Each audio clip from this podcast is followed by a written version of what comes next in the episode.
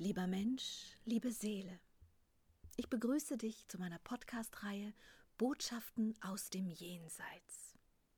Seit einem Nahtoderlebnis habe ich die Gabe, mit den feinstofflichen Ebenen des Kosmos zu kommunizieren.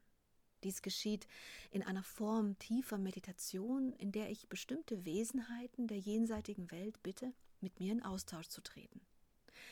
Als eine der ersten Kontakte ins Jenseits zeigte sich mir mein alter Freund und Lehrer, Freund der Indianer. Und es ist mir jetzt hier eine große Freude, dir nun diese Gespräche als Ergänzung zu den Büchern auf diese Art und Weise nahezubringen. Was möchtest du zum Thema Freude berichten?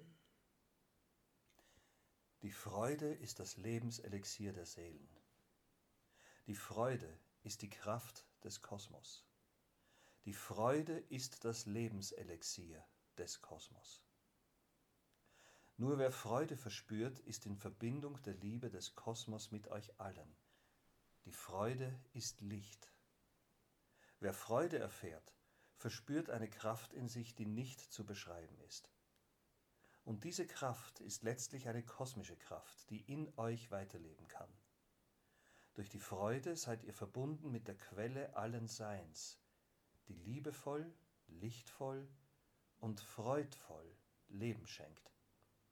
Leben für die Seelen und Formen, die die Kräfte formen. Das ist wirkungsvoller, als ich in Worte formen kann. Daher betone ich gerne immer wieder, dass die Freude wirklich wichtig ist.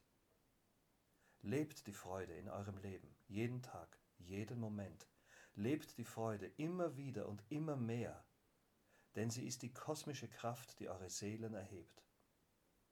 Wer in Erhebung wandelt, der kann lichtvolle Erfahrungen machen. Nach dem Ableben in diesem Körper sowie auch danach. Die lichtvollen Ebenen sind voller Freude, diese zu erreichen ist nur freudvoll möglich. Wow, das hast du schön gesagt. Aber es gibt auch Menschen, die empfinden Freude, wenn sie anderen Menschen etwas Böses tun. Oder sagen wir mal, sie finden Spaß daran. Was möchtest du dazu sagen? Das ist keine Freude der Seele.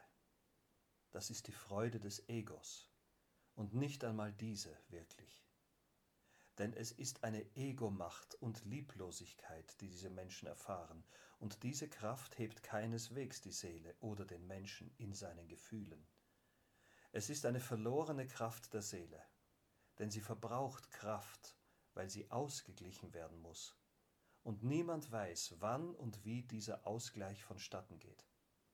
Daher sind derartige negative Freuden, wie ich sie jetzt einmal benenne, alles andere als lichtvoll und begehrenswert.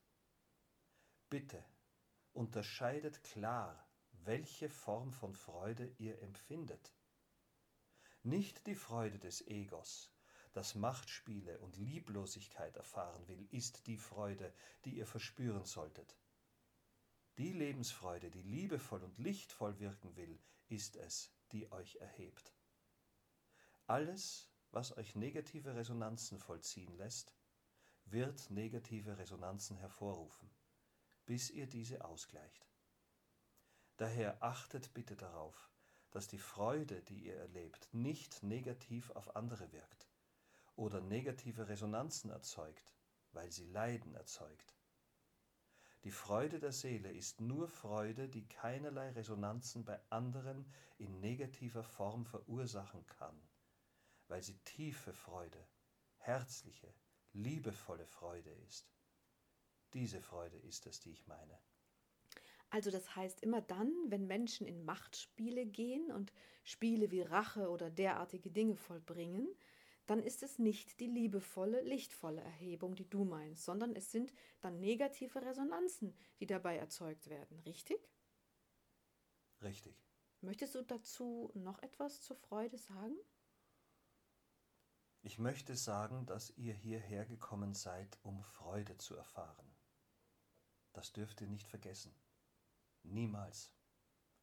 Die Menschen leben viel zu sehr in Leben, die nur leidvoll erfahren werden und keinesfalls freudig.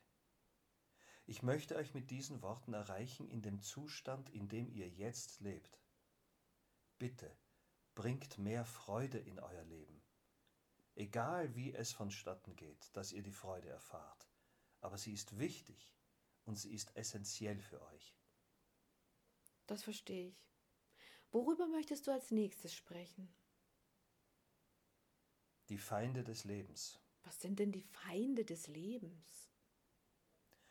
Die Feinde des Lebens sind fester Bestandteil des menschlichen Seins.